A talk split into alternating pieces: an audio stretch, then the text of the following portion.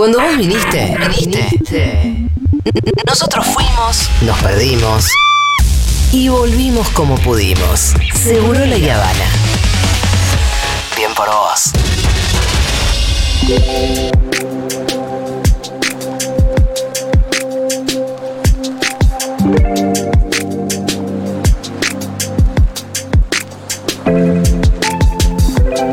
Venimos abordando mucho este tema en este programa, pero es importante. Sí, el tema de la reforma en la justicia y lo pésimo que funciona el Poder Judicial, pero muy en concreto sobre el avance del juicio político a la Corte Suprema.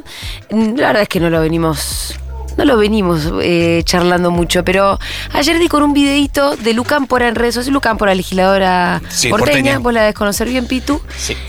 Y le había explicando quién era cada uno de los cuatro cortesanos que el Frente de Todos está tratando de llevar a juicio político. Muy buen video. Me gustó el video y aparte me, inte- me- me gustó la intención y la voluntad de eh, divulgar esto y de hacerlo de alguna manera más o menos fresca y Eh, fácil. clari- de clarificar, entender. resumir. ¿Viste? Esto- este es este, este es este, con nombres propios claros también.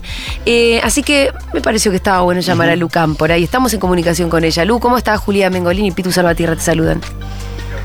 Hola Julia, Pitu, ¿cómo andan? ¿Qué tal? ¿Qué haces? Bueno, acá estamos en la legislatura, Sí. eh, ahora trabajando, y, pero mientras varios compañeros y compañeras también estaban en la puerta de tribunales, yo estuve el martes, ahí grabamos ese video que comentabas, Sí. porque la, la idea tiene que ver con eso, ¿no? Con, con poder en las distintas esquinas y, y en cada uno de los ámbitos hablar con la gente y contarle quiénes son los cuatro tipos que hoy son la cabeza de uno de los tres poderes del Estado. Y a mí lo que me parece muy loco finalmente es que todos y todas, nos gusten o no nos gusten, sabemos quién es el presidente y la vicepresidenta, sabemos quiénes son algunos de nuestros diputados, diputadas, senadores, pero gran parte de la población no tiene noción ni idea si ve las caras de los cuatro tipos que son los integrantes de la Corte Suprema, quiénes son. Totalmente. Y son Sí. la máxima autoridad uno de los tres poderes del Estado. Entonces, esa, eh, ese anonimato también tiene que ver con que sea tan difícil hablar del juicio político, de la importancia de tener un poder judicial verdaderamente democrático. Claro, si nadie sabe quiénes son, imagínate de ahí para abajo, no presentan declaraciones juradas, no el, pagan anonimato, ganancias. el anonimato es impunidad al final, ¿no? Es una característica principal de las mafias. Exacto. Lo que quería Yabrán. Claro. Yo creo que es parte de, lo que ellos usan y juegan, ¿no? Digamos, eh, a fines del año pasado, de hecho, supimos un poco del entramado del Poder Judicial porque salieron a la luz una serie de chats eh, que a su vez tenían que ver con algo que, se conoció unas semanas antes, que era un viaje de un grupo de jueces, ex agentes de inteligencia, funcionarios del gobierno de la ciudad, a una predio en Lago Escondido, en una mansión de Lewis, un magnate británico, a, no hace falta que no, de tener demasiada imaginación, ¿no? A, a discutir seguramente cómo se resolvían algunas causas judiciales. Entonces, este anonimato y esta impunidad es la que permite que hagan esas cosas y que quizás uno se lo cruce en la calle y no tenga ni idea. No, Ese es el tipo Totalmente. que después define sobre, no sé, eh, lo que estamos pagando de servicios de telecomunicaciones. Por ejemplo, que está frenado una cautelar para controlar los aumentos, entonces aumentan lo que quieren porque estos tipos deciden que pueden hacerlo. O la mujer que no puede o que vaya a hacer una denuncia por violencia de género y no se la toman y no se la toman y después tenemos que lamentar cosas tremendas. Bueno, son responsables porque son la máxima autoridad del Poder Judicial y el Poder Judicial funciona como el orto, lo sabemos todos, eso está clarísimo. Bueno, Sí. tienen nombre y tienen esta situación.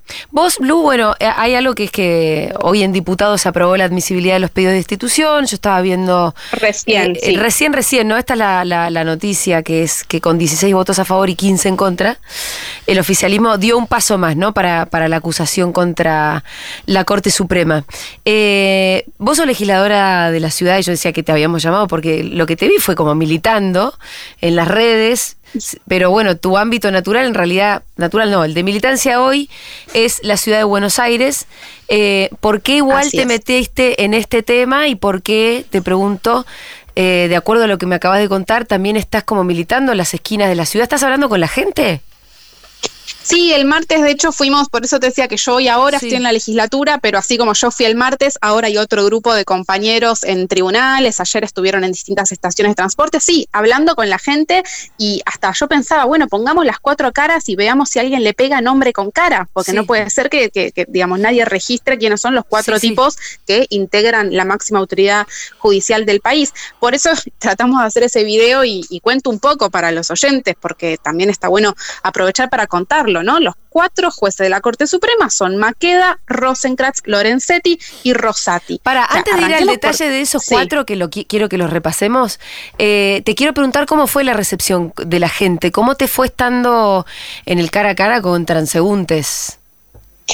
La verdad, mejor de lo que esperaba, porque es un tema que es tan lejano y, sí, me sorprendió, me sorprendió que había una recepción, eh, por lo menos eh, se llevaban el material, repreguntaban, se quedaban mirando los banners, bueno, también estábamos con un material que unía dos cosas, ¿no? Por un lado, eh, el pedido de juicio político y también el camino que explica por qué el Poder Judicial, que hoy es funcional al macrismo, tiene como objetivo la proscripción de Cristina. Entonces había quien se detenía porque la bancaba Cristina y quería saber qué estábamos contando, y el que se detenía porque le interesaba más la cuestión de la justicia, pero bueno, también era la idea vincular que claro, que si tenemos una justicia que funciona al macrismo y que defiende a los poderosos y que la que se le enfrenta a los poderosos es Cristina, bueno, dos más dos es cuatro, la quieren proscribir a Cristina, lo estamos viendo todos. Entonces, tenía que ver con eso, con ponerle un poco nombre eh, o el cascabel al gato, ¿no? Como dicen. Ajá. Bueno, vamos si querés a ese, al detalle de la descripción de estos caballeros. Cuatro tipos, arrancando porque son cuatro, cuatro varones, son menos de, de, los que deberían ser y encima son cuatro varones, no hay paridad. Ya arrancamos porque dos de los cuatro, Rosati y Rosenkrantz, entraron por un decreto inconstitucional de Macri, digamos, o sea, son los garantes del cumplimiento de la Constitución Nacional y entraron por un decreto inconstitucional. Digamos, eso primero, aceptaron ser designados por decreto. La verdad que después, cuando entre Macri y Larreta se rasgan las vestiduras hablando de la independencia judicial, no sé, hay que recordarles cómo metían jueces por la ventana en la Corte Suprema cuando fueron gobierno nacional.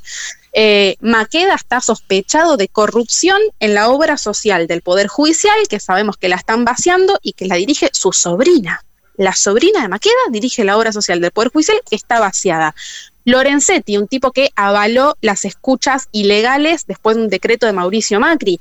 Vaya si el tema escuchas y espionaje no es un problema que, estamos viendo que es muy grave en, en, la situación en la democracia argentina.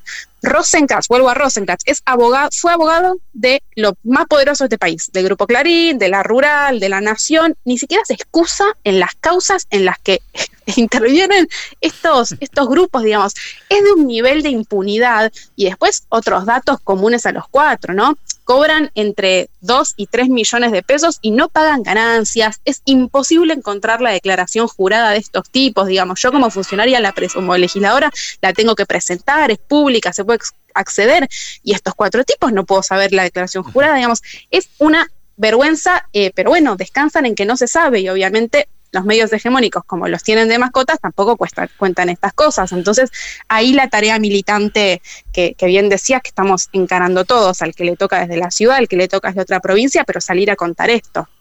Lu, muchísimas gracias por hacerlo em, y gracias por hacerlo en este programa también. Así que, bueno, la noticia es esa, se dio un paso más adelante. Eh, te pregunto, ¿cómo, ¿cómo vos tenés idea cómo siguen las etapas del juicio político? Sí, recién se, se aprobó como la admisibilidad del proceso, recién. De hecho, yo pregunté dos minutos antes de que hablemos para, para saber si ya se había votado o no. Se votó recién. En comisión. Y ahora lo que sí. ¿Hola? En comisión, digo. Claro, en comisión y ahora lo que tiene que pasar es la exposición de pruebas, la investigación, digamos, como que se inicia el proceso, por lo que entiendo. Eso pasa en diputados, en el Congreso de la Nación. Yo soy legisladora porteña, así que no participo de ese proceso, pero sí te sumo, porque tiene que ver que en la legislatura porteña hay pendiente un pedido de juicio político que presentamos nosotros a el ministro de Seguridad ahora en licencia, Marcelo de Alessandro, porque recordemos que con las cosas graves en términos de seguridad que están pasando en la ciudad, tenemos un ministro de seguridad de licencia, que es una licencia que es un encubrimiento, porque terminamos el año con el escándalo de D'Alessandro arreglando fallos con el secretario de Rosati, Silvio Robles, digamos, sabiendo la cantidad de negocios que había cerrado con las grúas de la ciudad. Bueno, todo tiene que ver con todo, así que acá desde la legislatura también insistiendo con el pedido de juicio político a Alessandro. Bueno, muy bien, Lu, te mandamos un abrazo, gracias. Un abrazo grande a los dos. Y a Chau, todos. gracias. Era Lucía Cámpora, legisladora porteña. Nieta del señor No. Campo. ¿Quién Cámpora, claro. No sabía Del expresidente argentino. Mira, eh, bueno, contándonos un poquito cómo, cómo estaban, sobre todo de la militancia, ¿no? Viendo el juicio político a la Corte Suprema.